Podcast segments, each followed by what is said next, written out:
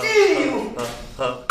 A família perfeita, neste caso, é José, Maria e Jesus, que Elmano Sancho há de escrever em trilogia.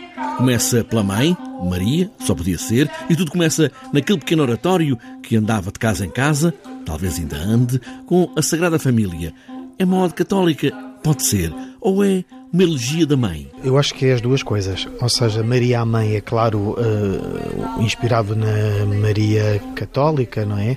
Mas não deixa de ser o arquétipo de, da mãe, da mãe de todas, de todos nós, não é? A figura da mãe, mais do que propriamente esta personagem que por acaso se chama Maria, claro, como a Virgem Maria, é sobretudo a figura da mãe que está representada neste espetáculo, com uma determinada temática, mas é isso. O teu pai, o funeral da Madame Roland, lembras-te dela? Gostava de hambúrguer cozido em água. A igreja vazia.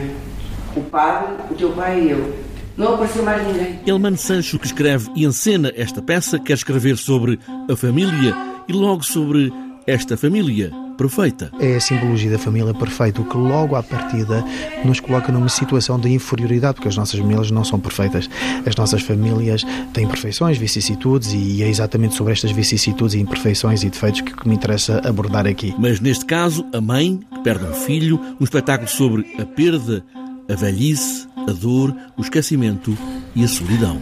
Não suporto aquele ar fétido e empestado. Cheira a mijo, merda e amoníaco. Não voltei a pôr lá os pés desde que a tua tia morreu. Ela adorava-te. No final, já nem te reconhecia. Esta solidão parece ser uh, algo cada vez mais uh, impregnado na nossa sociedade, uh, mesmo até o valor que se dá ao idoso e ao velho, não é?